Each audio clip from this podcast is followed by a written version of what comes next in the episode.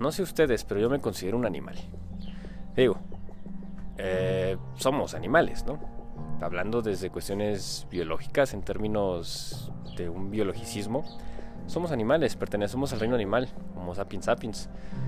Eh, venimos, se dice, ¿no? De los simios, o tenemos esa descendencia. Somos mamíferos. Digo, está por demás cuestionarlo, ¿no? Que si somos animales o qué somos, ¿no? Digo, no cabe duda de que somos el animal más evolucionado. Sin embargo, hoy en día nos comportamos como el animal menos evolucionado, ¿no? Inclusive los animales nos huyen. Ustedes véanlo en la calle y un perro callejero les va a tener miedo, se va a alejar por todo lo que le hacemos a ese perro. O sea, para empezar lo echamos a la calle. Segunda, se acerca, lo pateamos. Bueno, no me incluyo, ¿no? Ustedes lo verán ahí en las stories de Instagram y se darán cuenta que yo perro que veo, perro que agarro y acaricio, ¿no? Le doy afecto. Em, entonces, vaya, ese es un ejemplo, ¿no? El perro callejero. Vamos a ver qué otro, ¿no? ¿Qué otro animal nos huye? ¿Qué otro animal se aleja, ¿no? Lo pueden ver ahorita en la pandemia. Ahorita que estamos atravesando por esto, ¿no? Cuando recién nos aislamos, animales comenzaron a tomar su terreno, ¿no? Comenzaron a salir, comenzaron a darse una vuelta por las calles, comenzaron a tomar otra vez lo que les pertenece, ¿no? Que es el medio ambiente. Sin embargo, eh, queda mucho en nosotros, ¿no? Que desear, dejamos mucho que desear como especie, como seres humanos que en lugar de utilizar esa capacidad de pensar, de ser conscientes, de crear, pues estamos cada vez peor, ¿no? Estamos llevándolo, digo, y se han creado cosas extraordinarias, ¿no? Por ejemplo, ahorita vean, ustedes me están escuchando por esto que hemos creado, por esa tecnología. Sin embargo, esta tecnología pues está causando muchos daños al ambiente, está causando muchos daños a las personas. Los teléfonos tienen radiación, digo, por si no lo sabías, sácate ese teléfono de tu seno, de tu bolsa del pantalón porque te está radiando, ¿no? Te está radiando los testículos, te está radiando las tetas y tarde o temprano te va a derivar en un cáncer, ¿no? En fin, em, tenemos esa tecnología, vean, ya vimos un poquito cómo nos daña eso y fue un mero ejemplo. En fin, cuando estamos nosotros trabajando, lo estamos haciendo sin pensar. ¿Para qué trabajamos? ¿Por qué trabajamos? Y digo, y dirán, pues yo trabajo para ganarme la papa, ¿no? Y así lo dicen, ¿no? Para ganarme la papa. Para poder comer. Y sí, pero otra vez, ¿qué vas a comer con eso, no? Vaya, a lo que voy es... No somos muy distintos del burro, del buey, del caballo, de la vaca, de la oveja, que únicamente trabajan como animales de carga, ¿no? Bueno, la oveja, ¿no? La oveja nada más anda ahí siguiendo, ¿no? Es muy interesante, ahora que he estado aquí en esta casa, el convivir con las ovejas y verlas, ¿no? Como entiendo el término, ¿no? Eres una oveja, ¿no? Nada más siguen y siguen. Pero bueno, vamos con los animales de carga. Únicamente hacen su chamba. Obviamente el animal de carga no se cuestiona, no piensa, simplemente sigue instrucciones. Y si se dan cuenta es lo que pasa hoy en día en las jornadas laborales. Somos tratados como animales de carga, como animales que van a emplear eh, herramientas, que van a ejecutar ciertas tareas sin pensar, únicamente mecánicamente. Y esa, ese hacer las cosas mecánicamente, y bueno, un ejemplo que he dado en otros podcasts, inclusive en la docencia, se da eso, ¿no? O sea, dirían, mucha gente dice, no, es que ser profesor es, wow, ¿no? Es pues es un trabajo de reconocimiento. Aquí en México eso es basura, ¿no? Y lo digo yo que soy profesor. Al menos yo trato de esforzarme, cada clase la hago distinta, sea la misma del año pasado o no. Y conozco gente que no, gente que ya tiene programadas sus clases y las da así cada año, lo mismo, ¿no? No se actualiza, no hace algo por enseñar mejor lo hace mecánicamente. Es únicamente un animal de cara con una pequeña capacidad de pensamiento, una pequeña capacidad de poder elaborar pensamiento más complejo, pero muy limitado. Queda muy limitado. Y decidimos sobrevivir en lugar de dar nuestro máximo potencial y órale, salir de nuestra zona de confort, dirían, de nuestra comodidad y ejecutar tareas complejas, ¿no? Eh, actualmente, ustedes saben, yo soy profesor de humanidades principalmente, pero me han pedido ayuda, ¿no? En matemáticas, me han pedido ayuda en biología, y es revisar, estudiar justamente el tema para yo poderlo comprender, para yo saber acerca de. Y no es así de, ah, no, pues yo no soy de matemáticas, no, yo no sé, ¿no? No, a ver, ¿por qué no sé? ¿Qué puedo aprender de eso? ¿Qué puedo desarrollar en mí de eso? Si trabajáramos con ese objetivo de decir qué puedo mejorar en mí para aportar hacia un trabajo, otra cosa sería, ¿no? No seríamos animales de carga, nada más recibir instrucciones de nuestro jefe. Eh, inclusive algunos, ¿no? Yo, yo lo viví en la última, en penúltima escuela en la que estuve. Eh, me pidieron, ¿no? Hace un diplomado, hazte esto, hazte talleres, todo. Yo diseñaba todo yo ejecutaba todo el plan de cómo se iba a hacer, todo el diplomado lo diseñé yo, todos los talleres los diseñé yo. ¿Y qué pasó? El director se quedó con ellos. El director comenzó a hacer su proyecto a venderlos, ¿no? Y es algo que pues deja mucho que pensar, ¿no? Así de, wow, ¿cómo la gente puede llegar a ser así, ¿no? ¿Cómo puede pues ser tan tan animal, ¿no? Pero tan animal inevolucionado. Yo quiero que tú te lo cuestiones, ¿no? Que tú te preguntes, ¿es la forma correcta la que estamos viviendo? Es, digo, véalo, ahorita estoy viendo aquí un chofer de combi, ¿no? Y digo, si ustedes son choferes de combi, pues a lo mejor lo entenderán, se saldrán de este podcast, pero estar con la misma ruta todo el día, recibiendo cambio, haciendo esas operaciones, ¿qué te deja de pensar? ¿Qué te pone a pensar? En dinero, en rutas, nada más. Es un trabajo en el cual si un chimpancé bien adiestrado y digámoslo así, eh, entrenado, adiestrado, lo puede hacer, ¿no?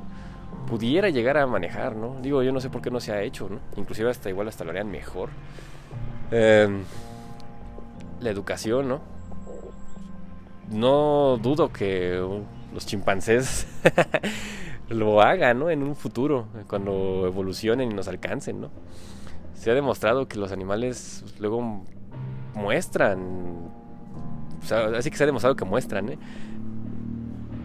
inteligencia superior a la nuestra, ¿no? O sea, yo lo he visto aquí en mi país, aquí en México, la calle, los puentes peatonales. La gente se pasa por abajo y el perro callejero se pasa por el puente. O sea, el perro callejero es más inteligente que el ser humano. Pero el ser humano está enajenado, está fuera de sí por todas estas pretensiones de ser mejor, pero ser mejor, ¿qué significa? Tener dinero, tener posesiones, tener poder, tener el reconocimiento de la gente, ¿no? Reconocimiento social. Digo, eso es lo que le parte la madre a la mayoría de, los, de las personas, ¿no?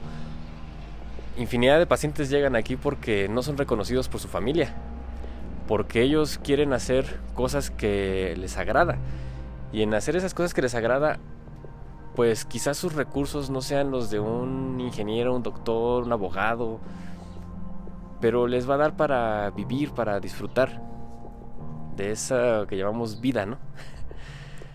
Pero las exigencias sociales, las exigencias familiares, los destrozan, ¿no? Los tienen por los suelos. Y eso es algo totalmente inhumano, ¿no? Y queremos educar a las personas, queremos educar a nuestros hijos para que sean burros, bueyes, vacas, con un poquito de inteligencia y pueden ejecutar tareas. Tareas que van a llevar a que este mundo se caiga y se siga pudriendo como está ahorita, ¿no? y que siga generando violencia, que siga generando miseria. Una miseria humana, ¿no? Que justamente miseria, ¿no? Es mínimo, es algo, es poco. Hay una miseria humana inmensa en el planeta. Inclusive países de primer mundo se están comenzando a dar cuenta de eso, ¿no? Y están queriendo modificarlo. ¿Cuánto conectas tú con tu naturaleza, contigo mismo? ¿Cuánto te permites conocerte? ¿Cuánto te permites cuestionarte y cambiarlo? Digo, esto podría sonar una crítica a las labores, pues ahora sí que de, oficina, de... toda la... Ay, de, momentos me desilusiono. Pues todo el ambiente laboral, ¿no? Todo el ambiente de trabajo, que pues es algo irracional, yo se los he dicho mucho a personas, ¿no? Vivir es gratis y la naturaleza nos da lo que necesitamos. Obviamente necesitamos de intercambiar alimentos, de crear ropas y todo, pero yo considero que ha sido un exceso, ¿no? Ha sido un exceso en el cual si tú no puedes cumplir el trabajo, detrás de ti hay otro. Y hay otro que igual y lo hace por menos dinero que tú. Y va a ser muchísimo mejor animal que tú, ¿no? Y animal de carga. Porque si tú te cuestionas y tú tienes un poquito de inteligencia, te vas a apartar de esos empleos. Vas a decir, yo no quiero estar trabajando 8 horas al día por 800 pesos a la semana, ¿no? O sea, el salario mínimo es... Vaya, es deplorable, ¿no? Y todavía encima, invertir ese salario mínimo en cosas que nos van a hacer daño y que son cosas que se han producido y que han llevado vidas en producirse, pues es algo absurdo, ¿no? Es un círculo vicioso totalmente absurdo. No le quiero dar más vueltas, el punto aquí es cuando tú trabajas, qué tipo de animal eres, ¿no? ¿Eres un ser humano que realmente hace uso de su conciencia, de esa capacidad, somos el único animal capaz de percibirse a sí mismo, de ser consciente? ¿O eres un animal de carga que vive por la vida pastando y cargando cosas pesadas, cargando su trabajo, yo lo escuché mucho de mi padre, ¿no? Yo me rompo el lomo trabajando. Pues yo roto con eso y puedo decir que no me rompo el lomo, ¿no? Al contrario, me rompo la cabeza. me rompo las ideas de cómo puedo mejorar, cómo puedo cambiar, cómo puedo hacer mi trabajo más interesante para mí. Actualmente trabajo y no lo siento, ¿no? No siento que sea trabajo. Y lo disfruto.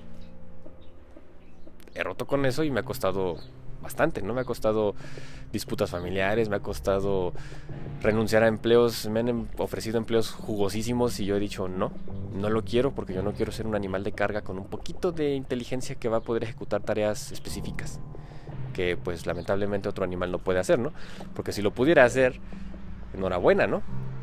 Estaríamos desempleados nosotros y podríamos disfrutar de la vida, que justamente para eso están empleando los robots, ¿no? Para que hagan esas tareas a la empresa no le conviene una persona que se enferme, una persona que, piense. Se están empleando los robots y véanlo. Pero ¿qué va a hacer de la raza humana? Ya se está hablando, ¿no? De las guerras de robots y humanos y todo eso. Pues no dista de estar muy lejano, ¿no? Ese futuro que tanto tememos de que la humanidad sea exterminada por robots, igual iba a ser, ¿no? por nuestra incapacidad de pensar porque ahora un robot puede hacer operaciones que un humano no. Puede hacer, puede resolver problemas matemáticos o problemas existenciales que el humano no. Pero porque se ha programado al robot para que lo pueda hacer. Pero el ser humano se ha abandonado y ha dejado de desarrollar esa parte. Y hoy en día es sobrepasado por robots, inclusive hasta por animales, ¿no? Qué vergüenza. Qué... Bueno, qué decepción de humanidad. Y es por eso que trato de aventar este podcast, ¿no? Sé que a lo mejor no lo escuchaste, sé que a lo mejor no me explico, no lo comprendes, pero bueno, si llegaste al final de este podcast, cuestionatelo. ¿Tú qué haces por ti? ¿Qué haces por realmente vivir, no por sobrevivir? Y sobrevivir como un animal de carga, nuevamente lo repito, ¿no? Con una pizca de pensamiento, de razón. Bueno, nos vemos el siguiente. Ah, me escuchan el siguiente podcast. Si me quieren ver, ahí está el YouTube, ahí está Instagram. Si quieren saber un poco más de noticias, que no suelo subir muchas noticias, no suelo ser muy afín a las noticias. Ahí está el Twitter, o al desnudo. Y correos, hotmail.com donaciones bienvenidas y bueno, hasta la próxima.